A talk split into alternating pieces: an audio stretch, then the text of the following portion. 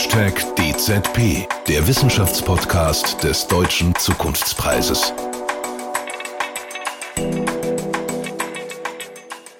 Hallo und herzlich willkommen zu einer neuen Ausgabe unseres Podcasts. Mein Name ist Michael Bachmann.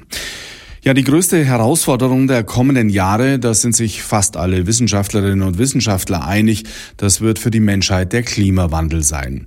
Da sind Köpfe mit Konzepten und Lösungen zur Reduzierung von CO2 gefragt und einen solchen dürfen wir Ihnen heute vorstellen. Ich habe ihn im Deutschen Museum in München getroffen. Warum gerade dort? Das erfahren Sie in diesem Podcast mit unserem heutigen Gast. Hashtag DZP zur Person. Als sich Manfred Kurbach in den 80er Jahren an der Universität Princeton mit dem Brückenbau in den USA beschäftigte, wusste keiner, für welch bahnbrechende Innovation der damalige Stipendiat später einmal mitverantwortlich sein würde. Als Bauingenieur und Hochschulprofessor immer an der Schnittstelle zwischen Theorie und Praxis entwickelte Kurbach in kommenden Jahrzehnten den neuen Verbundwerkstoff aus Beton und Carbon. Anstelle von Stahl kommen dabei Kohlenstofffasern zum Einsatz, was eine deutliche Materialersparnis und nur die Hälfte des bisherigen CO2-Ausstoßes zur Folge hat. Außerdem ist der neue Beton viel länger haltbar. Dafür erhielt Kurbach 2016 gemeinsam mit seinen Mitstreitern, den Professoren Scherif und Offermann, den Deutschen Zukunftspreis.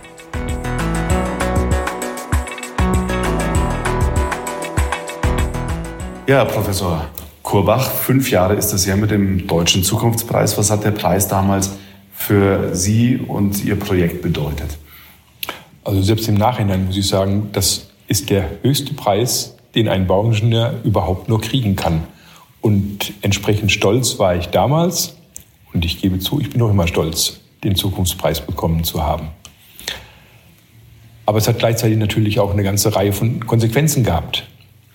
Äh, damals ging es ja auch darum zu zeigen, dass diese Innovation tatsächlich schon angewendet wird.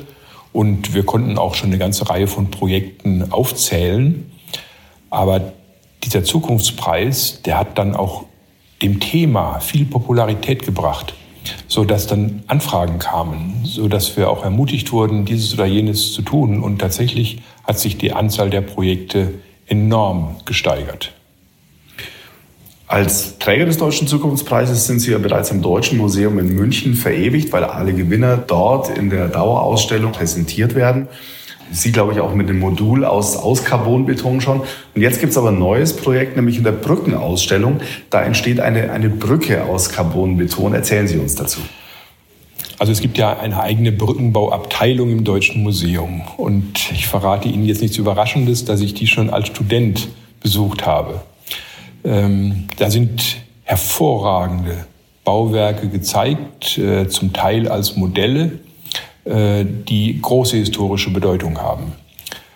Und während der Gespräche hier im, im, Deutschen Museum auch zu diesem Modul, da kam raus, dass jetzt eben diese Abteilung überarbeitet wird und dass man da einen Standort hätte, wo verschiedene Exponate in größerer Höhe aufgebaut werden sollten und wo bisher einfach ein Stahlträger da lag, wo die drauf gelegt wurden.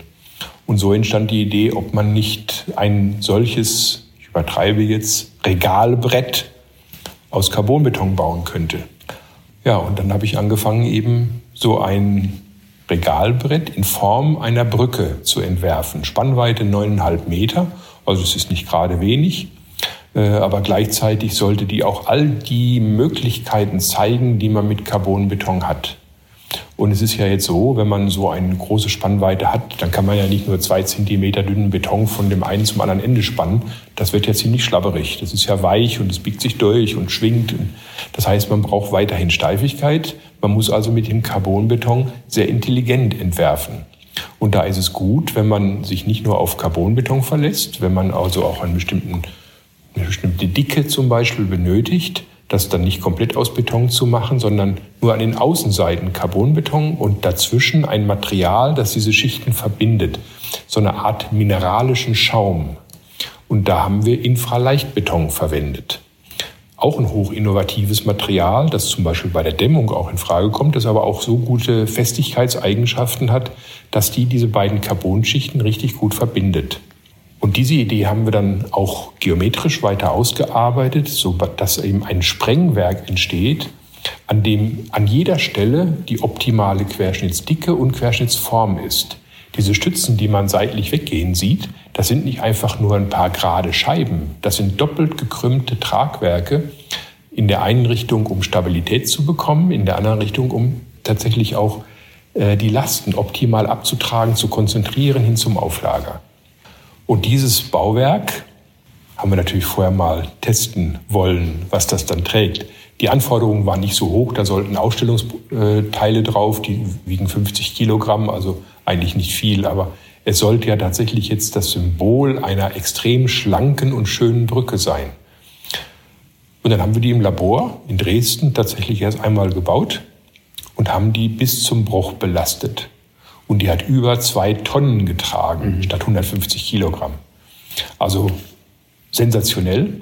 Und die besteht im Grunde aus Fertigteilen, aus Carbonbeton, die zusammengesetzt werden. Dann kommt diese Schicht aus Infraleichtbeton da drauf, die wird dann vor Ort betoniert. Und dann wird nochmal vor Ort dann ganz oben drauf die letzte Carbonbetonschicht äh, aufgebracht, die natürlich eben ist. Bei einer Brücke soll man ja oben drüber laufen oder fahren können. Unten drunter darf man die Geometrie aber optimieren. Und das haben wir an dieser Brücke jetzt gezeigt. Und jetzt steht diese Brücke in einer wunderbaren Tradition. Auf der anderen Seite des Raumes wird man dann, wenn dann die ganzen Exponate wieder zu sehen sein werden, das Modell von der Peronäischen Brücke Porte-Neuilly aus Paris sehen. Die erste Brücke, die so extrem schlank war, ein schlanker Bogen, wie ihn damals die Welt nicht gesehen hatte, 1770. Dann kommt die fantastische Hängebrücke von Jörg Schleich, die durch den Raum geht. Und als nächstes jetzt dann diese schlanke Brücke aus Carbonbeton. Also auch für diejenigen, die vielleicht normalerweise nicht in die Brückenbauausstellung gehen würden. Es lohnt sich, dahin zu gehen und ähm, sich das anzusehen. Das ist in der Tat eines der Highlights in dem Deutschen Museum, das zurzeit general saniert wird. Da könnte man sich vorstellen, dass es für Ihren Beton vielleicht noch andere Anwendungsfälle gibt. Das ist richtig. Denn es hat sich herausgestellt, dass es ein Problemfall im Deutschen Museum gibt, der nicht gelöst werden konnte. Und zwar betrifft das das große Treppenhaus, äh, wo in dessen großen Auge das Foucault'sche Pendel sich bewegt. Dieses Treppenhaus geht über zehn Etagen nach oben und ist mit einem natürlich denkmalgeschützten Geländer versehen. Und dieses Geländer war nicht mehr fest in dem Beton verankert. Und die Gefahr bestand tatsächlich, dieses Treppenhaus muss abgerissen werden und muss ein neues gebaut werden. Und da war die Idee, ob man das jetzt nicht mit Carbonbeton retten könnte.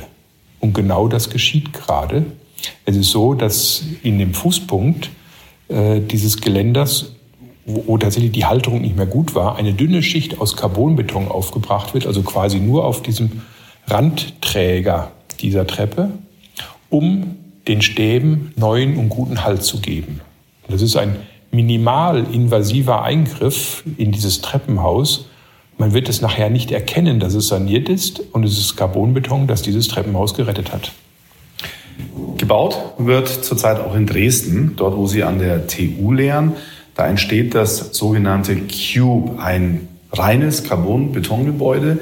Ähm, was verbirgt sich hinter diesem Projekt? Wir haben seit 2014 ein sehr großes Forschungsprojekt vom BMBF sogenannte 2020-Projekt Carbon Concrete Composite C hoch 3. Und da wurden vom BMBF 45 Millionen investiert und von den Firmen ebenfalls eine nennenswerte Summe beigetragen. Und wir haben dort an den unterschiedlichsten Themen des Carbonbetons geforscht mit dem Ziel, dieses Material für die Praxis noch leichter anwendbar zu machen. Und dann entstand so etwa bei der Hälfte des Projekts die Überlegung, ob es nicht gut wäre, eine Menge von diesen Ergebnissen, die da erzielt worden sind, an einem eigenen Bauprojekt zu zeigen. Und das fanden alle gut. Und dann haben wir angefangen mit der Planung eines kompletten Gebäudes aus Carbonbeton. Und das haben wir dann Cube genannt. Die englische Übersetzung für C hoch 3, C-Cube. Und dieser Cube besteht nun aus zwei Teilen, aus zwei wesentlichen Teilen. Einer Box, die ziemlich schlicht gestaltet ist, die mit Fertigteilen erstellt wird, die auch für jedes andere Bauwerk in großer Zahl gefertigt werden könnte, um zu zeigen, wie dünn und wie wirtschaftlich man mit Carbonbeton bauen kann. Diese Box steht übrigens jetzt schon. Und dann gibt es ein zweites Element, ein Twist, eine doppelt gekrümmte Schale, die von einer Wand in eine Decke übergeht, mit allen Übergängen dazwischen. Nach dem Motto, wir können Decken, wir können Wände und wir können alles dazwischen. Das ist eben eine doppelt gekrümmte Schale und die geht über diese Box hinweg und liefert dann einen großen Raum innen drin. Das wird dann ein Veranstaltungsraum sein. Äh, in der Box gibt es dann einige nennen wir Laborräume, Büroräume, die auch genutzt werden sollen. Und wir wollen nachher auch natürlich untersuchen, wie arbeitet es sich denn in einem Carbonbetongebäude. Ja, und Box und Twist zeigen eben die Wirtschaftlichkeit, aber auch die neue architektonische Qualität, die sich ergibt, wenn man mit diesem Material, das viel leichter beweglich ist, diesen Carbon-Gelegen, was man mit diesen neuen Gelegen alles so bauen kann. Sie hatten vorhin schon gesagt, die, die Zahl der Projekte, die mit Carbonbeton ähm, realisiert werden, wächst rasant im Augenblick. Was sind die spektakulärsten, die Sie im Augenblick am Start haben? Also was mich überrascht hat, es sind schon über 130 Bauwerke geworden. Da habe ich nicht mit gerechnet, dass das so schnell so viel wird. Und allein anhand der Anfragen, die zurzeit laufen, ist zu sehen, dass es jetzt rasant weitergeht. Da gibt es zum Beispiel drei Brücken im Frankfurter Raum, die mit Stahl gebaut worden sind, der Spannungsriss korrosionsgefährdet ist. Das heißt also, man weiß nicht genau, was mit dem Stahl passiert. Man möchte gerne, dass wenigstens diese Brücken ein Ankündigungsverhalten besitzen, damit eben bevor ein Versagen eintritt, vielleicht große Risse das Versagen ankündigen. Dazu braucht man aber eine gewisse Menge an Bewährung. Und da war jetzt die Chance, tatsächlich durch eine sehr dünne Schicht aus Carbonbeton mit sechs Lagen Carbongelege drin genau dieses Ankündigungsverhalten herzustellen. Und deswegen wurden bereits zwei Brücken saniert und die dritte Brücke ist jetzt gerade in Arbeit. Das heißt, es sind drei große Autobahnbrücken, die mit Carbonbeton verstärkt werden. Dann haben wir eine große Brücke in Bayern bei Donauwörth, bei der beim Nachrechnen herausgekommen ist, dass da doch einige Defizite bestehen. Und so werden bei der Brücke zum Beispiel Carbonbetonfelder aufgebracht, die die Torsionssteifigkeit erhöhen. Außerdem äh, war der Hohlkasten zu schwach bewährt, um die sogenannten Untergurte an die Stege anzuschließen. Und auch da kommt Carbonbeton zum Einsatz. Aber tatsächlich bauen wir jetzt auch die erste komplette Straßenbrücke für den Schwerlastverkehr aus Carbonbeton. Das ist eine relativ kleine Brücke in der Nähe von Bautzen. Äh, diese Brücke ist jetzt besonders wichtig, weil in dem Moment, wo die Autobahn gesperrt wird, wird das die Umgehungsstraße sein, sodass der gesamte Schwerlastverkehr dann darüber fahren wird. Also tatsächlich die erste Straßenbrücke im öffentlichen Straßennetz. Aber es geht nicht nur um Brücken. Ein ganz berühmter Name unter den Stahlbetonleuten ist Ulrich Müther. Das war quasi der Schalenbauer der DDR. Der hat von Rügen aus, da hatte der seinen Betrieb, jede Menge Schalen in Ostberlin, in Binz, Rostock und zum Beispiel in Magdeburg erstellt. Und in Magdeburg steht seine zurzeit noch stehende größte Schale. 20 Jahre lang war die Halle unter dieser Schale ungenutzt Schäden sind vorangeschritten.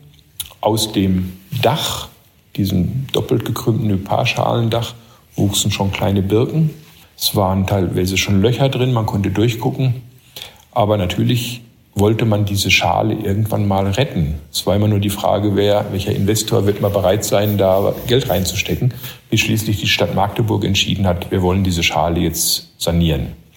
Und die wird jetzt gerade mit zwei hauchdünnen Schichten an der Ober- und Unterseite mit Carbonbeton versehen, sodass die gesamte Schale wieder tragfähig ist. Das Tolle an solchen Schalenbauten ist eben, dass die Bewährung da tatsächlich gekrümmt sein muss und das ist mit diesem Carbongelege sehr leicht machbar. Es kommt nur sehr wenig Eigengewicht dazu, denn so eine Schale ist normalerweise nur bei Müter acht Zentimeter dick. Die wird jetzt in Summe zehn Zentimeter sein, also kaum verändert. Das heißt auch für den Denkmalschutz ein großes Argument, so etwas zu verwenden. Wenn Sie das ähm, so erzählen, diese ganzen ähm, Mehrwerte des, des Carbonbetons, dann muss man sich das auch nochmal auf der Zunge zergehen lassen, was ähm, auch noch für dieses Material, für diesen Beton spricht. 80 Prozent weniger Materialeinsatz. viel längere Haltbarkeit, 50 Prozent weniger CO2-Ausstoß. Außerdem ist Carbonbeton recycelbar. Was ist der Grund, Herr Professor Kurbach, dass heute nicht nur noch mit Carbonbeton gebaut wird? Also da liegt eine Ursache im deutschen Baurecht. Und ich möchte das nicht im geringsten kritisch meinen, denn das deutsche Baurecht hat einen tatsächlich sehr guten Ruf, was die Gewährleistung von Sicherheit betrifft. Es gibt in Deutschland so gut wie keine Schäden durch einstürzende Bauwerke. Also das deutsche Baurecht ist schon ganz schön gut. Das fordert zum Beispiel, dass bei jedem neuen Material, das bis dahin nicht genormt ist, dass nachgewiesen wird, dass die Sicherheit wirklich genauso hoch ist wie mit jedem anderen Material. Und da gibt es dann ein sehr abgestuftes System, das beginnt mit sogenannten Zustimmungen im Einzelfall. Wenn ich also an einem Bauwerk jetzt das mal ausprobieren will, dann muss die zuständige Landesbehörde die Zustimmung geben, dass es so gebaut werden darf. Und die verlangt jetzt jede Menge Nachweise dafür, dass es wirklich so ist. Äh, die allererste Fußgängerbrücke, die wir erstellt haben in Oschatz 2005, die haben wir tatsächlich auch zweimal gebaut. So wie die Brücke in München. Das haben wir jetzt aus Eigeninteresse getan, aber damals die allererste Brücke, die haben wir im Labor aufgebaut und haben die bis zum Bruch belastet.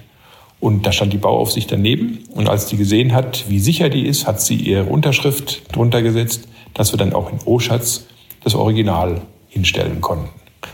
Das muss man nicht jedes Mal so aufwendig machen, aber es dauert schon ganz schön lange, bis man so eine Zustimmung im Einzelfall erhält.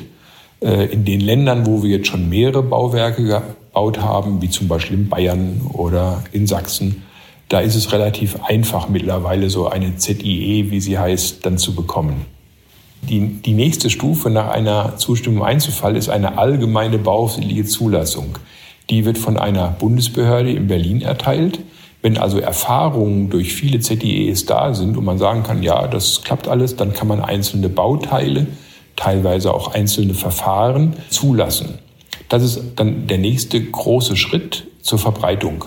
Und der nächste Schritt, und an dem arbeiten wir jetzt gerade, ist die Erstellung einer Richtlinie die dann nicht mehr auf ein Bauwerk oder ein Bauteil gemünzt ist, sondern die dann eine allgemeine Anweisung liefert, wie man mit Carbonbeton bauen kann. Wenn diese Richtlinie herausgegeben ist, dann ist wahrscheinlich dann der echte Durchbruch vorhanden. Das setzt natürlich noch voraus, dass all die Architektur- und Ingenieurbüros, die damit arbeiten, die entsprechende Ausbildung haben. Denn obwohl ich gefühlt jede Woche oder manchmal jeden Tag einen Vortrag halte über Carbonbeton, es gibt immer noch sehr viele Architekten und viele Ingenieure, die mit dem Begriff nicht viel anfangen können. Und wenn die sich damit beschäftigen sollen, dann ist es für die ja ein großer Zeitaufwand, der in der Regel aber nicht bezahlt wird. Also gibt es da eine natürliche Hemmschwelle äh, und die gilt es zu überwinden. Ja, durch Ausbildung, also alle die Studenten, die bei uns jetzt rauskommen, die können natürlich jetzt mit Carbonbeton arbeiten. Sie hatten vorhin die auch Vorzüge des deutschen Baurechts ähm, geschildert. Wie, wie, sieht das international aus? Gibt es da gegebenenfalls, weil die Hürden eben nicht so hoch liegen, ähm, schnellere Erfolge? Wir erleben das ganz häufig, dass eine Erfindung, die in Deutschland getätigt wurde, im Ausland zuerst probiert wird. Und wir sind da keine Ausnahme. Als diese Verstärkungsmöglichkeit mit Carbonbeton für uns sicher war, da ergab sich plötzlich eine Chance in Prag, ein Kaufhaus zu retten. In Prag gab es einen Neubau für ein Kaufhaus. Da stand der Rohbau aus Stahlbeton und da hatten die Leute bei der Berechnung einen Fehler gemacht. Die Decken bogen sich um 10 Zentimeter durch. Das ist natürlich ein bisschen viel. Und da stand tatsächlich die ganze Konstruktion kurz vorm Abriss. Und da haben wir den Vorschlag gemacht. Wir füllen diese Delle aus mit Beton, damit eine schöne horizontale Fläche entsteht. Dadurch wird zwar jetzt die Decke schwerer, aber wir verstärken die auf der Unterseite mit Carbonbeton und nehmen die zusätzlichen Lasten aus dieser Füllung auf durch den Carbonbeton. Das haben die sofort angenommen, das ist ausgeführt worden. Das Kaufhaus ist kurze Zeit später eingeweiht worden und es steht noch heute. Das war unsere allererste praktische Anwendung von Carbonbeton. Und genauso ist es, äh, dass man in der Schweiz sehr viel leichter solche neuen innovativen Methoden anwenden darf, weil dafür dann die Baufirma haften muss, dass das in Ordnung ist. Und für Deutschland ist es dann wiederum hilfreich gewesen, dass wir schon auf Anwendungen im Ausland zurückgreifen konnten, darauf verweisen konnten, um dann in Deutschland eine Zulassung zu bekommen. Dieses Verstärkungsverfahren hat mittlerweile so eine, seit fünf Jahren, so eine allgemeine bauaufsichtliche Zulassung. Beim Verschaffen eines Überblicks darüber, äh, wie viele Projekte wir so in den letzten Jahren bearbeitet haben, habe ich dann auch mal geguckt, in welchen Ländern das geschehen ist. Und ich kann jetzt schon elf verschiedene Länder aufzählen, die meisten davon in Europa, wo Carbonbeton entweder für Neubauteile oder für die Verstärkung zum Einsatz gekommen ist. Das große Thema der kommenden Jahre wird der Klimawandel sein. Man sagt, dass das Thema Bau für 25 Prozent des CO2-Ausstoßes ähm, mitverantwortlich ist. Bei der Zementherstellung spricht man von sieben Prozent. Die Zahlen variieren da ein bisschen, aber, aber ungefähr in der Größenordnung wird das sein. Das heißt, da haben Sie ja auch gegebenenfalls einen Hebel, der Ihnen mit Ihrer Innovation helfen wird bei der Verbreitung. Also ich halte Carbonbeton tatsächlich für ein Mosaiksteinchen, vielleicht sogar für ein großes Mosaiksteinchen in all den Maßnahmen, die wir ergreifen müssen, um die CO2-Emissionen zu senken. Tatsächlich ist der Bau für einen sehr großen Anteil verantwortlich. Deswegen muss man auch gucken, wo beim Bau tritt denn so viel ein und was kann man da ändern. Und da ist natürlich gerade die Zementherstellung ein wunderbares Beispiel. Äh, wenn es uns gelingt, die Massen tatsächlich so stark zu reduzieren, hat es ja sowohl einen Vorteil für den Sandverbrauch, denn der wird ja auch schon knapp, aber dadurch, dass ich weniger Material einsetzen muss, habe ich natürlich auch weniger Zement. Ich kann darüber hinaus anderen Zement nehmen. Der jetzt zu verwendende Zement sorgt für einen hohen pH-Wert im Beton, um den Stahl vor Korrosion zu schützen. Diesen hohen pH-Wert brauche ich nicht mehr. Das heißt, ich kann andere Bindemittel verwenden, die ihrerseits dann weniger CO2 in der Herstellung erzeugen. Das heißt also, wir können durch Reduzierung des Betons überproportional viel CO2 einsparen. Und damit ist der Bau eine, ein wunderbarer Hebel, um mit überschaubaren Maßnahmen ganz viel zu erreichen.